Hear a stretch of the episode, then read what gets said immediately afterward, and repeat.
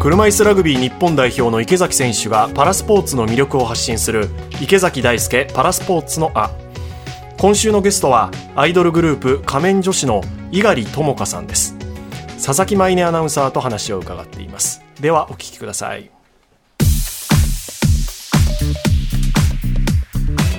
今回のゲストをご紹介します。アイドルグループ仮面女子の猪狩智香さんです。よろしくお願いします。よろしくお願いしますさあまずは猪狩さんのプロフィール簡単にご紹介します。1991年12月9日生まれ埼玉県のご出身です。管理栄養士の専門学校を卒業された後2014年から芸能活動を開始。仮面をつけてパフォーマンスを行うアイドルグループ仮面女子の研究生や候補生期間をおよそ3年経て、2017年からは仮面女子のメンバーとなりました。2018年4月、強風で倒れてきた看板の下敷きになったことで脊髄を損傷。以後下半身不随になり、車椅子ユーザーとなりました。しかし、絶対安静の状態からリハビリを経て、4ヶ月後の8月、車椅子に乗ったアイドルとして復帰を果たしました。その後、東京都よりパラ応援大使に任命されると、東京2020パラリンピックでは NHK 中継番組のスタジオゲストとして出演するなど、幅広く現在活動されています。ということですけれども、はい、池崎さんとはお会いしたことはあるんですか？そうですね、2、3回ほど。はい、はい、ありますね。髪の毛染めました？はいお昼に染めてきたんですけどちゃんと23年前のことを覚えていてくれたんですねいやもう逆になんか私も忘れられてるかなと思ったんですけど。いやそんなことないですよ。ちゃんと覚えてますよ。お互い何ですか、はい、このラリー。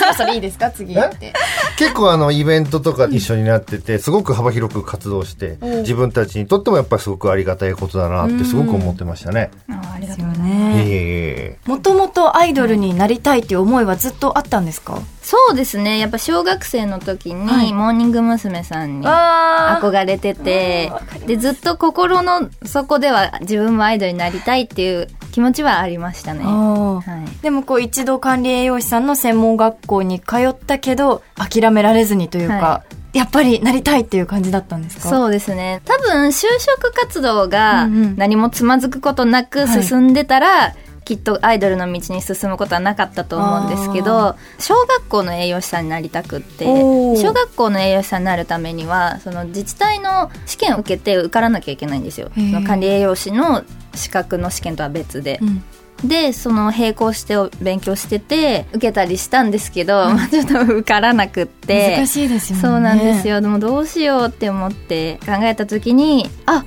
アイドルやろうって思って。心のどこかではこうアイドルになりたいっていう思いがずっとあってそれがこうパッと蓋が開いたと言いますか、はい、いくつの時にアイドルを目指そうって思ったんですか？その時は21歳でしたねご家族とかは何かおっしゃってました？でもびっくりしてましたね。そうですよね。管理栄養士の道に進むもんだと、うん、私も思ってたし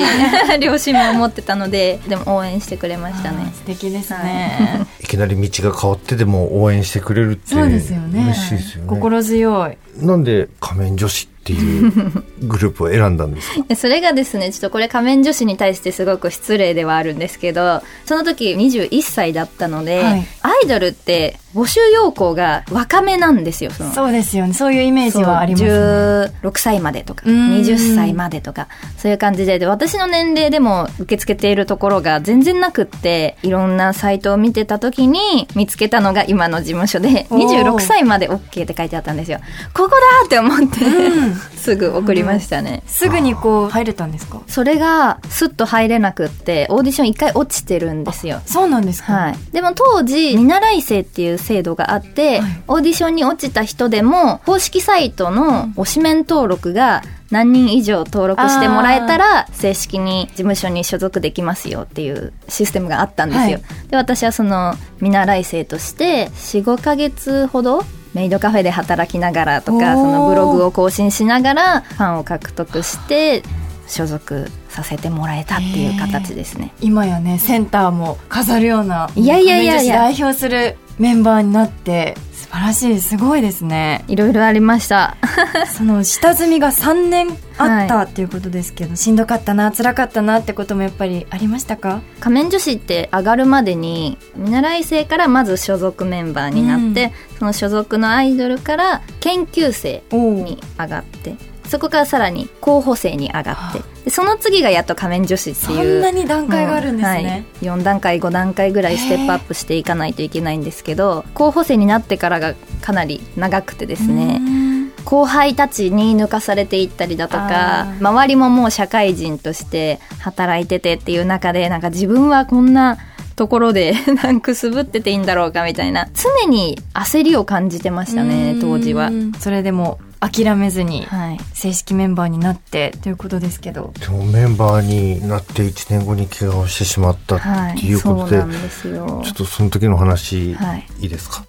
ダンスレッスンがあったので、はい、劇場に向かっていつも通りの道を歩いてたんですけど強風で煽られた看板が倒れてきてその看板の下敷きになって脊髄損傷してっていうことですね。急にですもんね、はい、そうですね急でしたね。でっかいのが飛んできて、はい、その時の記憶ってありますか？ありますあります。全然私気失ったりとかしなかったんで全部覚えてますね。えー、はい、僕の周りの人って大体なんか事故あったらここまでは記憶あるけどそこからなくて気が付いたらベッドの上っていう、そうね。そういうのが結構私のイメージにもあったんで、はい、早く意識なくなってほしいなって思ってましたね。あの苦しかったんで。それもまた辛いですね。はい事故にあって、まあ、搬送されて、はい、こういう状態だよっていうふうに説明を受けた時ってどう思いましたか？主治医の先生からの脊髄を損傷していて今下半身が麻痺してますっていう説明はあったんですけど、うん、でもなんか私はその説明を受けても脊髄を損傷するということがどういうことなのか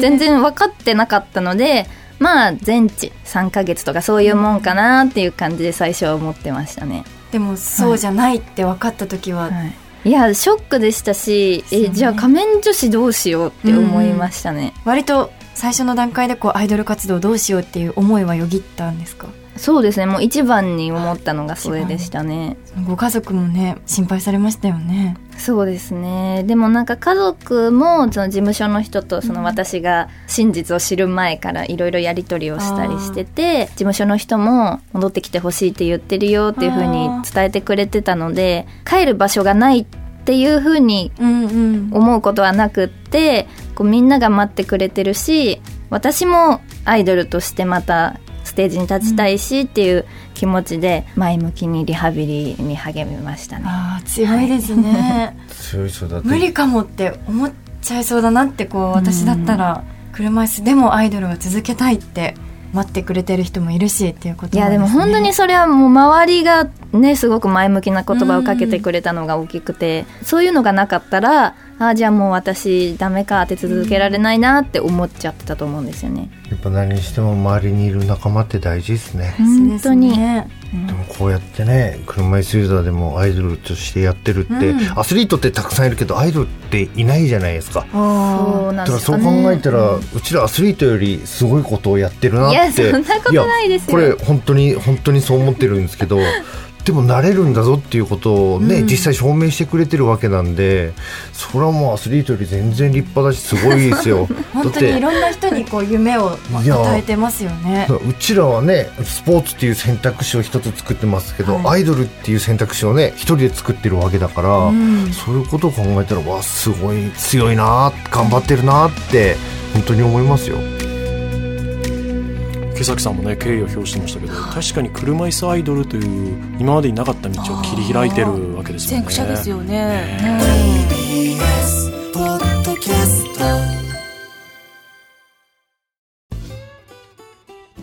毎週月曜から木曜朝8時30分からお送りしているパンサー向井のフラット。向井さん不在の木曜日を担当するヤーレンズのデイジュンの之介と。どうも落合博満です。違います。奈良原正樹です各週木曜日はヤーレンズのフラット。せーの。聞いてね